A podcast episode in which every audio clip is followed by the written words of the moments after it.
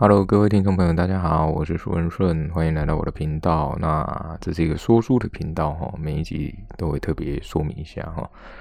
那我说的故事呢，是这个古琉球的故事。那因为古琉球很多事情是没有被记录的，在这个上市之后啊。才有这个一些历史的记载。那在上上市之前啊，它的一些记录就是天顺寺的部分啊，基本上没有什么太多的记录，只留下一些神话或者是一些这种几句话，或者是中山事件哦，就是古琉球最早的这个历史文学，它上面就有几段话，那只有记载天顺寺，可是非常非常的少哦，所以。呃，我所说的故事呢，大部分是我自己搜寻一些资料，然后杜撰的哈。那当然还是会跟一些原本的历史有重合哈。那大家就当做开车或者是睡前听听故事哈。那前几集有提到这个助女哦，很很有一个问题助女就是新元玄哦，他要去这个海边查看这个尸体嘛。根据文德军派去王宫的两个助女啊，叶川葵、叶川奈的说辞，哈，这三个尸体上面都有魔物，哈。不过新元玄他们并不知道，哈。那新元玄那时候昏迷之后啊，那过了好几天才醒来。那醒来的时候就非常虚弱，嗯，就旁边是那个清泉木嘛，唯一的朋友就一直照顾他，因为两个都边缘人这样子。那新元玄就全身都痛啊，那清泉木就赶快。帮他扶起来，然后喂他一点水哦。那可是他连动都不能动啊，就全身很痛这样子。那清泉木就很好奇哦，就刚刚问他说：“到底怎么回事啊？怎么会昏倒在这个海边哦？”新元选这时候就头晕目眩的嘛，不过他还是有点记忆，然后就就想一想，然后就有跟这个清泉木讲说：“啊，他那天被好像困在那个树丛里面，然后出不来这样。”那清泉木就很紧张啊，就问他说：“哦，那所以是魔物吗？还是什么东西吗？”那就在他不知道怎么回答的时候啊，就有一个人就缓缓走进来，然后就是这个文德军哈。文德军那时候就跟一进来就跟他讲说：“哦，那个东西不是魔物啊。”那清泉木跟那个新元玄见到他，我就想要赶赶快行礼，不过因为新元玄全身都很痛哦，所以就也没办法动。然后文德军呢，就拿出一个丹药，就让他，就跟他说：“哎，你可以吃下这个，可以减轻一些疼痛。”这样，轩轩赶快就道谢，然后就吃下去。我就发现，就这个药一吃下去啊，全身都很清凉啊，好像气啊都通顺啊。这时候文德军就跟他讲说：“啊，那个不是魔物哈，这只是一种降神的仪式啊。可是新元玄跟清泉木基本上都是那种很新手的助女，所以。”不太知道什么降神的仪式，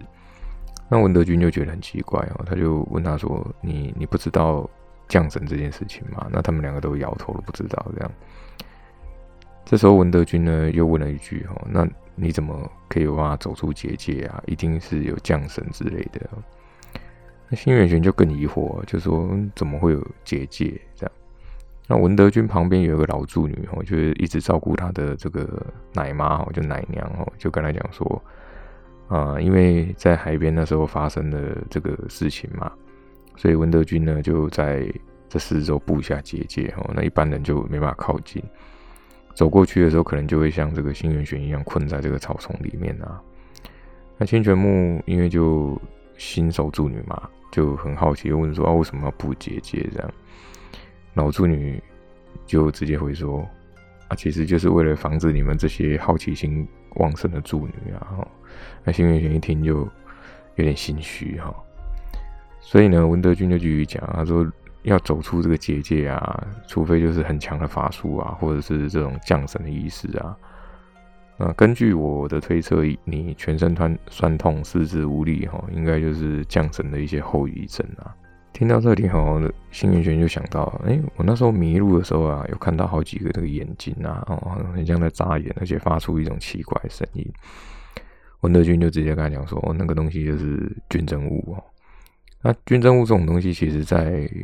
呃当初古琉球的与那国岛哦，基本上很，呃，应该是说很普普遍的一种神灵哦，大家都听过这个神灵。那虽然现在。听呃，可能有一些失传或听过的人比较少，不过当初其实是大家都知道有这种东西哈。只是说大家都有听说，哎，实际看好像也没有看过这样。不过这个清泉木就很兴奋啊，就说，哎，你既然有遇到军政务，因为很多这个新手助女啊，甚至一些年纪比较大的助女，其实都很好奇，呃，这个琉球王国上面的神灵到底长什么样子啊？看到的人也不多，所以他就很兴奋这样。可是文德军呢就很严肃哈，君玉璇看他这样子，就赶快道歉了，就说啊，我我我不知道啊，我我其实我也不知道降神这件事情啊。那没想到他这么讲哈，文德军脸色就更难看哈。后来呢，他就讲说啊，你反正你就好好休息吧，就跟着那个奶娘走了哈。那其实文德军他并不是在生气气说呃他降神这件事情，而是说他只是一个新手助女啊。他们两个都是新手助女，那凭什么可以做到降神这件事情？因为这是不可能的啊。虽然说这个清泉木很很兴奋哦，就觉得说哦，你没有听过助女哦，除了这个文德君以外，没有听过助女被被呃降神哦，所以他非常的兴奋。不过一出这个门呢，这个文德君就问他奶娘哦，就问说，因为他奶娘基本上整个岛上的助女他都知道哦，他就问说这个女人是谁哦？这个奶娘想一想啊，就说：“哎，这个女的其实是孤儿啊，那小时候在那个牧场被发现，可是不知道是谁的小孩，就莫名其妙就有这个小孩这样。”那奶娘就有问他说：“那还是说我要派个人跟着他这样？”那可是文德军呢就觉得，反正他就是个新手助女嘛。那这时候奶娘又想到一件事情，然后就说：“哎，那既然我们还没有收到这个，因为有派这个他四个徒弟去除魔嘛。”这时候还没有收到除魔的回复哈，那不然还是呃派他们两个也去这样。那文德军想一想就觉得，嗯，好像可以，因为就尝试一下降神是不是真的还假的哈。可是其实他还有另外的打算哦，那这个后面会提到。那稍微说一下这个中山靖跟博村人哦，他们两个感情很好，那不是亲兄弟哈，不过很像亲兄弟这样子。他们两个是在一个贫民窟认识，然后两两个都很小。那那时候以前常常都为了啊吃东西，所以去都会去偷东西这样。那有一天呢，就是呃，他们就这群小孩子哈，不是只有他们两个，其实他们是一群小孩子啊。那他们就发现了有有一队这个军队在扎营啊。这这时候中山靖跟博准其实是很聪明哈，所以是两个这个孩子王带头的啊。中山靖那时候就想说，啊，其实这个军队一定会选井边或河边哈，因为要有要有水这样。那那时候带领这个军队就是玉成安师哈，所以呢，他们就想了一些方法哈，就他们这些孩子们啊，就听这个中山靖的指令哈，就先在这个河边哈建起一个那种简单的呃水坝之类的，然后把一些木头什么全部都被挡在那边哦。然后两个就溜进这个呃军队里面哈，去偷这个米，然后就把这个米绑在这个绳子上，这样。结果呢，因为他们毕竟就小孩子嘛，虽然行动很隐秘，但还是被发现了哈，所以就被抓起来，然后就痛揍一顿。那玉成安师就听到外面有动静啊，所以就出来就看这些士兵围围着这两个小孩哈。就叫他们就停手，就说啊，就就小孩子啊，在下手不要这么重啊，就阻止他们，因为他人很好哈。这时候其实玉成安师还只是一个奉行哈，就奉行所人，他们其实是在运送这个米粮啊。后来就就跟他们讲说啊，你们就走吧啊。那中山靖呢就有点不太高兴，就说我们也没办法去哪里，我们走去哪没有地方，也没有食物啊，还是会死啊。那这时候玉成安师就觉得很奇怪，我就问说：“哎，你们是贫穷人家吗？还是什么吗？”哈，那博村人就说：“其实很多哈，很多地方都有都有像他们一样的贫穷的小孩子这样。不过玉成安师其实他就是一板一眼的人，我就说：其实那你们也不能偷这些东西啊。那不不然的话，这些这个米粮是要给啊前线的这个侍卫哈。虽然以前琉球王国哈。”氏族之间已经比较少有战争了，但是还是会有这种海盗啊，或者是流寇这样子，所以他们还是有部队在保护哈。那所以玉成安师就认为说，其实这些就是要让这给侍卫他们吃，然后才能保护这些平民老百姓啊，才会保持和平这样。可是呢，中山靖就反驳他哈，他说虽然你说很和平啊，但是国家里面哦，就是有人会像他们一样这样饿死啊。那被他这样一讲呢，玉成安师就一句话讲不出来，因为他觉得哎，这想不到这两个小孩子讲的这么有道理哈。后来呢，就命令这个。手下把这些米分给他们啊，那当然手下本来还是有点不满啊，不过因为是他的命令嘛，所以还是照着做哈。不过这个手下把米分给他们的时候啊，玉神安师就看到他们两个人这样抬这个米很辛苦啊，就很好奇哈，就问他们两个说：“哎，那你们要偷米，可是你们两个又这么小一只，然后搬又搬不动哦，那你们怎么投？就觉得很好笑。”那中山靖就跟他讲说：“哦，其实我们都已经想，哦，就稍微把他的计划跟他讲。其实他那时候在河边哈，做一个简单的水坝哈，再把这个绳子绑在米上面。等绑好之后啊，再叫人把这个水坝给破坏哈。那因为上面有木头嘛，这个木头上面是绑住这个绳子，然后再连在这个米上面。那水的力量把这木头带走哈，就很容易可以把这个米拖走这样子。那玉成安师就很惊讶哈，就。”就两个孩子怎么会这么聪明啊？如果如果说好好培养啊，也不会变成这样子哈。所以就问他们说：“那你们有几个人？”伯村人就回答说：“啊，我们其实前面饿死了一些人啊，我们现在只剩下八个人啊。”玉成安师听他听小朋友哦，就小孩子对这个生死好像没什么感觉，我就其实就有点难过，我就觉得想不到会这么严重的。后来呢，就跟这两个小孩说：“，你们把所有的小孩都带来，然后我带你们进城里面哦，那住在我那边。那以后呢，你们就跟着我这样啊。”两个人就很感动啊，就不太不太敢相信，因为毕竟眼前这个人一定是王王族或贵族哦，不太可能会考虑到这种小孩子的这种穷苦人家的事情这样。所以后来中山靖跟伯村人还有其他的几个哦，总共八个小孩哦，就跟着这个玉成安师哈，还有玉成安师也找了一些呃这个老师啊去教导他们哦，那发现这两其中这个中山靖跟伯村人真的很聪明啊，所以后来才慢慢慢慢啊把他那个提拔起来。那等玉成安师升上安师的时候啊，这两个人就被啊提拔他以前的奉行所长哈跟副所长的位置这样子。那因为他们以前就是孤儿嘛，就很穷嘛，所以对于一些平民老百姓都比较照顾哦，所以金武这个地方都很尊敬他们两个啊。那伯村人这时候啊，因为自己一个人在这个奉行所，因为中山靖被被玉成还是召见哈。那这一天啊，其中这个八个小孩里面哦，有一个绰号叫虫子啊，就虫哈，就是小虫子的这个虫子啊，就忽然。很紧张，就回来说：“哎，又又有这个命案发生了。”哈，那伯村人就觉得很麻烦了，因为想不到金武这个地方竟然又发生了命案哦，所以他就跟里面其他人讲说：“那我去看一他看一下哈。不过啊，你们要注意那个医生哦。”他就请那个有一个比较壮的哈，叫做风岛哈，就也是八个小孩其中一个，就跟他们讲说啊：“你们就注意那个医生，就是中山靖带回来的医生哈。如果他有什么诡异的行为啊，就。”不要留守哦，就一定要制止他。这样，那被害者的这个案发现场哦，离那个奉行所很近哦，所以他们两个其实走一下就倒了。那受害者是一个中年妇人啊，那这个虫子有查过哦，他们是很困苦的人家哈，还要照顾两个小孩。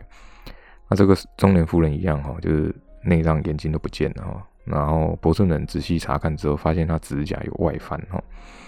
那通常指甲外翻应该是有爬过什么地方啊，所以博士人就开始检查哦，就果然发现有这个被拖行的痕迹。那这个痕迹呢，就一直沿路滴滴滴滴回到这个桥这边哈，离这个岸边有一段距离哈。那桥边的这个木头啊，也有这个地上的一些木头也有被抓过的痕迹哈，也也是这个妇人抓出来的，而且痕迹很深。那旁边呢，就有一种很像东东西切过的东西哈，然后还有一些绿色的液体啊。那博森人就觉得这个很古怪哈，因为这个感觉不像是自然形成的，所以他就把这个液体给粘起来哈，那感觉很像是是血，又好像是什么东西可是也也不可能会有绿色的血啊这样。这博村呢很聪明哦，因为他看完整个案发现场哦，很像这种什么西什么 I 的电视频道案发现场，他就可以马上了解这个地方到底怎么回事。那这个妇人应该是在桥上看到了什么东西，那吓了一跳之后被拉下去哈。这时候呢，他们都没有发现哈，在不远的地方哈，这个水面上有个青绿色的东西哈，慢慢慢慢沉到这个水里面哈。这时候中山靖被玉成安师召见到这个皇宫里面哦，就临时召见他们。然后玉成安师看到这个中山靖哦，就很感慨哦，想不到以前的孩子现在这么大了。那因为两个已经很熟了嘛，所以玉成安师就。就也不多也不多废话哦，就直接问他说：“你可不可以住在这个王城里面一阵子啊？”中山靖就觉得很奇怪，是想说：“哎，是不是有什么事情？要不然就喜事，要么就是跟军事啊，很少有忽然要他住在城里面。”然后玉山安师就问他说：“啊，你相不相信有魔物这件事情？”哦，那中山靖其实是属于比较啊理智哦，就。你说妖魔鬼怪他是半信半疑哦，不过他其实有看过这个鬼魂嘛哦，那他会看到鬼魂呢，是因为他小时候呢去呃偷菜的时候被追啊，那半路上啊他不小心跌倒哦，那掉到河里面，然后撞到这个头，然后又有点溺水哦，那其实那时候他有呃断气了几秒钟，不过奇迹是他就。哎，又活过来了。那那时候呢，他就开始看得到鬼魂哦，所以他就说：“啊，鬼魂我是相信啊，不过魔物我就不见得相信。”这样，玉山师就叹了一口气哦，然后告诉他前一阵子的事情啊，就是有雾魔的事情哦。他就说：“我本来也不相信哦，那亲眼看到之后就不得不信了。还好那时候文德军有派两个助女哦来来帮忙哦，因为他们也没办法对付这个雾魔。”不过这个雾魔应该有逃掉一小块哦。那根据这两个助女说了，他逃掉之后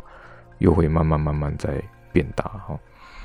那中山靖这时候才知道说，哦，原来真的，因为毕竟是玉山师讲了嘛，不太可能会讲那个谎话来骗你这样，所以他就认为说，应该是应该是真的有这个事情啊。那可是呢，因为金武也有发发生这个命案哦，所以他也有点没办法放心。但是因为是玉山师的要求嘛，所以他后来他就跟这个玉山师讲说：“好，没问题，我住会住在城里啊，会帮你。可是呢，你要让我去追查这个雾魔哦。”那玉山师当然很开心啊，就说：“没问题，没问题，就让你追查这个雾魔。”所以呢，中山靖就有种有点职业病哦，就开始问问他说：“哎，那如果是雾的话，因为雾不可能啊，有有办法砍他什么的，那那你怎么伤得了他？”所以玉成安师呢，就有跟他讲说，哈，诶，天顺月有一把刀可以伤他，然后呢，还有一把除魔的短刀，哈，就这个两个助女拿过来的短刀。那中山靖只是把这个刀稍微拿起来，哦，也没有抽刀出来，因为这个短刀的重量很重啊，所以中山靖马上就知道这一定不是普通的刀，哈，就问他说，这个是不是日曜石的刀，哈？日就是日光的日哦，耀就是闪耀的耀哈，就是日曜石的一种石头哈。那玉成安师就很好奇啊，就说：“哎，你是说神树底下的那个石头吗？”啊，中山靖因为他也看过很多书嘛，他就说：“对，这个应该是日曜石哦打造的短刀哈。那据说那个石头很像矿石，可是又有金属的这种哦这种韧性哦，所以很难去打造啊。”那要说这个日曜石呢，它其实只是呃神树底下本来是很普通的石头哈。那由于因为面朝东边呐，就东边的那一边哈，因为有太阳的曝晒，然后又因为在神树底下哦，那据说它有吸收这个神树的灵气哈。不过虽然如此，它其实是很难打造的哈。那助女里面呢，也会有工匠很厉害的助女啊。那有一天呢，某一个很久很久以前，有某一个助女就发现这个。神树底下的几个石头啊，因为积年累月被这个露水哦滴穿了几个洞哦，那他就觉得，哎，那搞不好我可以用这个方式来去修出这个，把这个日曜石修出刀的形状，这样，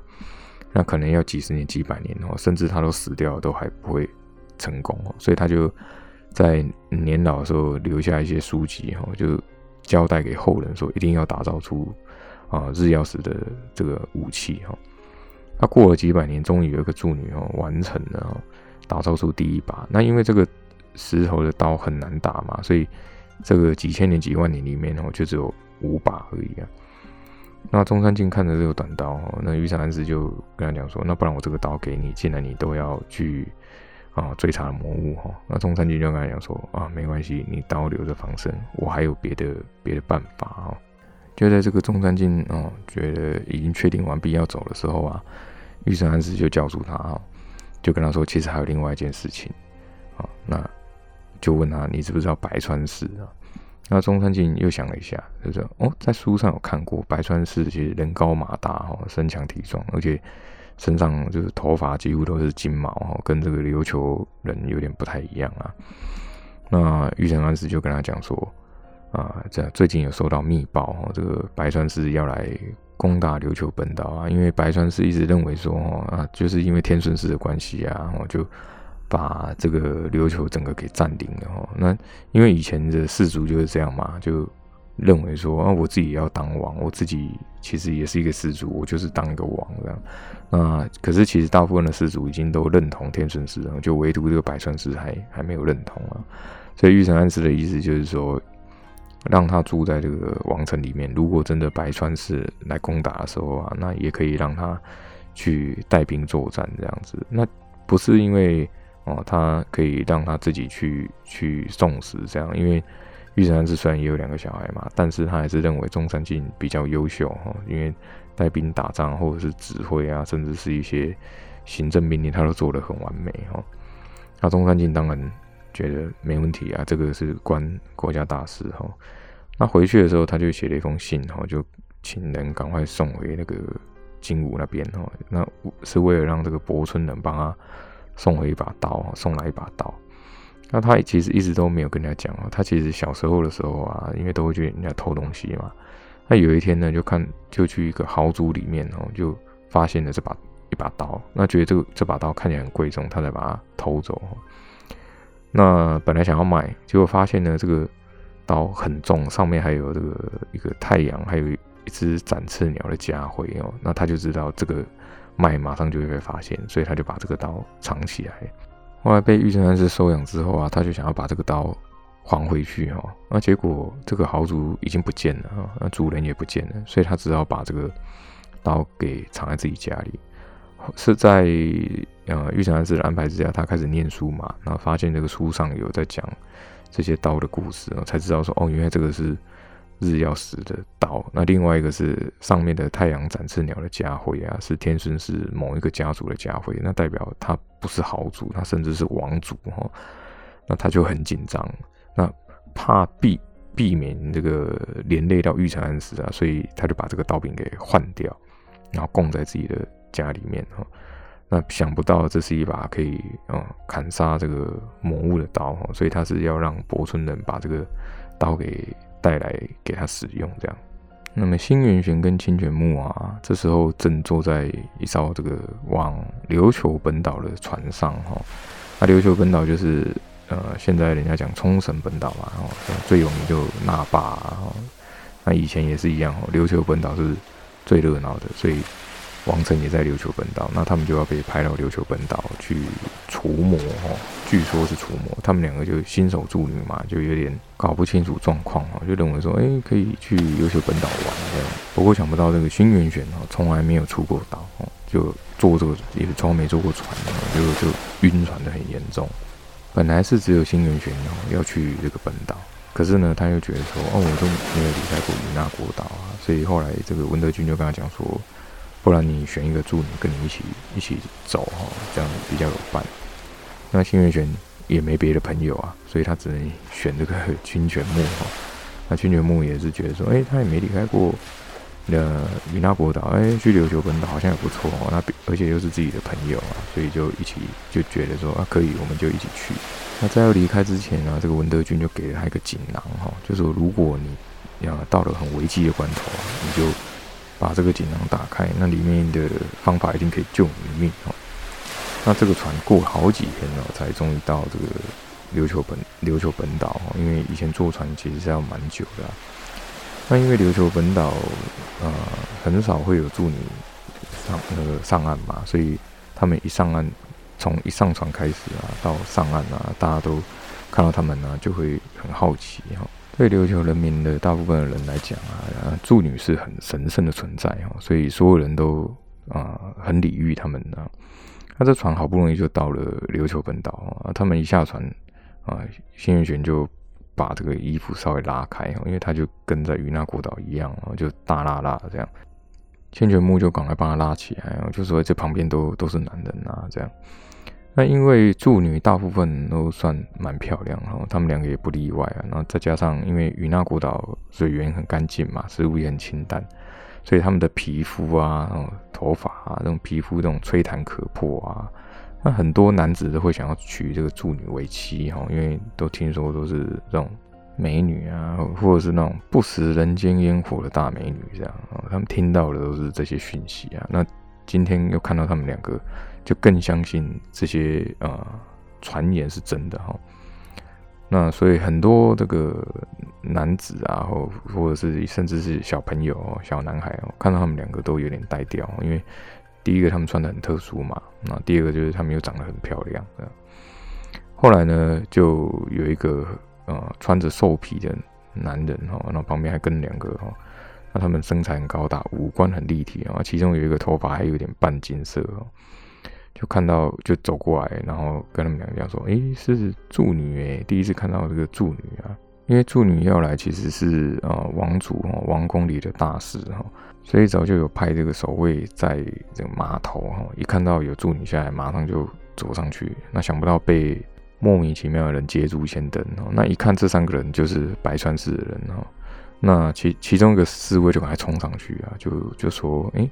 这些助女是要来除魔的哈，你们赶快。”退下哈，那逐魔的事情只有王族还有军队哈少部分一些人知道哈。结果这个因为侍卫太紧张了，不小心说溜嘴啊。那白川氏带头的这个人就说：“哦，原来这个琉球本岛有魔物啊，怎么从来没听过啊，也从来没看过啊。”因为白川氏他们这三个人都是一副嘲笑的表情啊，所以后来这个侍卫就拿了个长枪指着他们，就要他们退下。